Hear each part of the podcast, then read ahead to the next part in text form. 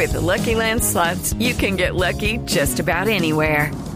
This is your captain speaking. Uh, we've got clear runway and the weather's fine, but we're just going to circle up here a while and uh, get lucky. No, no, nothing like that. It's just these cash prizes add up quick. So I suggest you sit back, keep your tray table upright, and start getting lucky.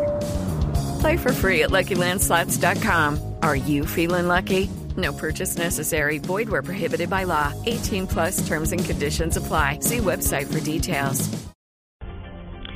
Dos de la tarde, cuatro minutos. En una entrevista con el diario El Tiempo, el negociador de la guerrilla de las FARC en Cuba, alias Pastor Alape, abrió la puerta a una posibilidad de que guerrilleros paguen cárcel si así lo pide una comisión de la verdad. María Juliana Silva.